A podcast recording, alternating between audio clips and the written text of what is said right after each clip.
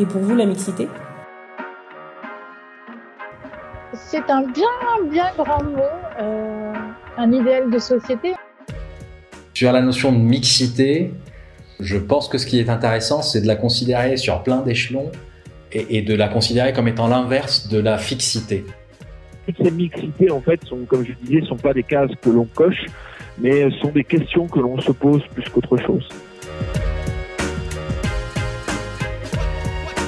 Quartier ghetto, montée du communautarisme, les quartiers populaires sont souvent réduits à un déficit de mixité. Dans les discours et dans les esprits, la mixité est un sujet aussi flou qu'apparemment consensuel. Tout au long d'une série de trois podcasts audio, nous vous proposons d'interroger et d'explorer les mixités à travers les témoignages de celles et ceux qui vivent et travaillent dans les quartiers populaires. Épisode 1 Qu'est-ce que la mixité?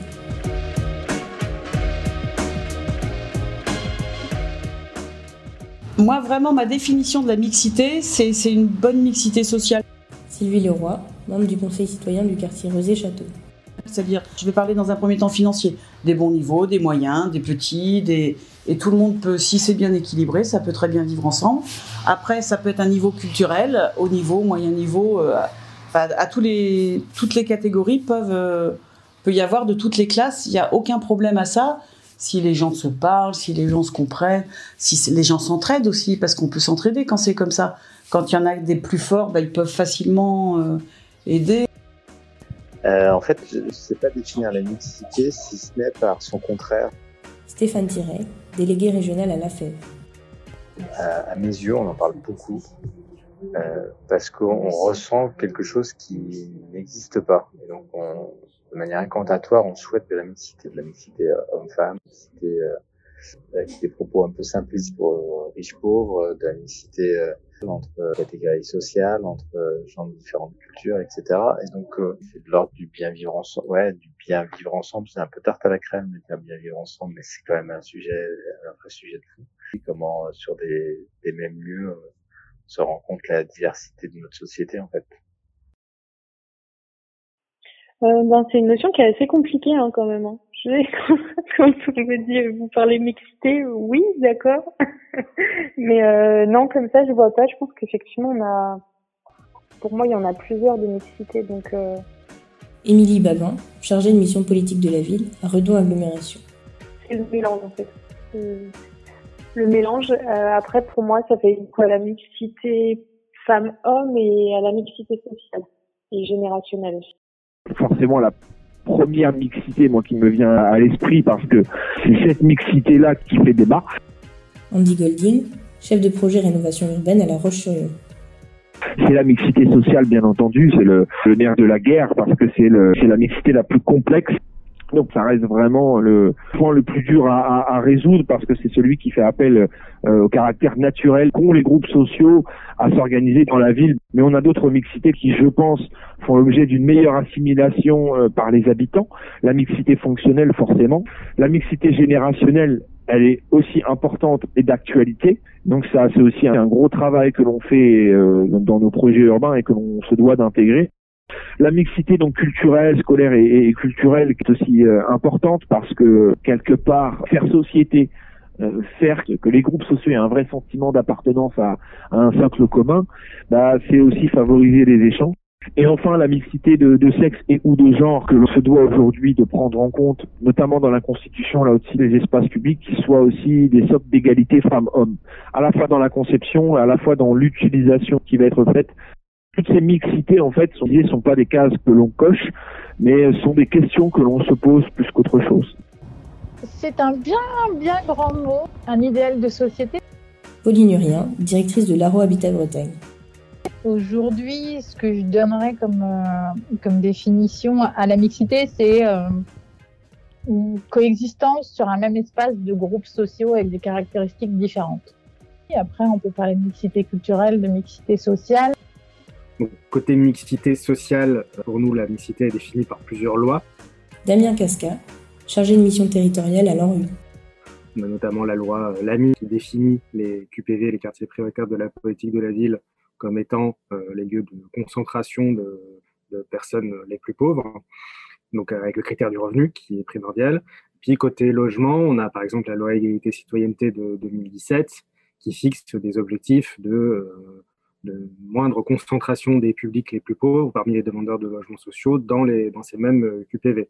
Donc on a une conjonction un peu des lois côté ville, côté logement, pour définir la mixité sociale comme étant euh, la, la, présence au sein d'un quartier d'une diversité de niveaux de revenus euh, plus ou moins représentative d'une échelle plus large, donc euh, plutôt l'échelle agglomération. Hein.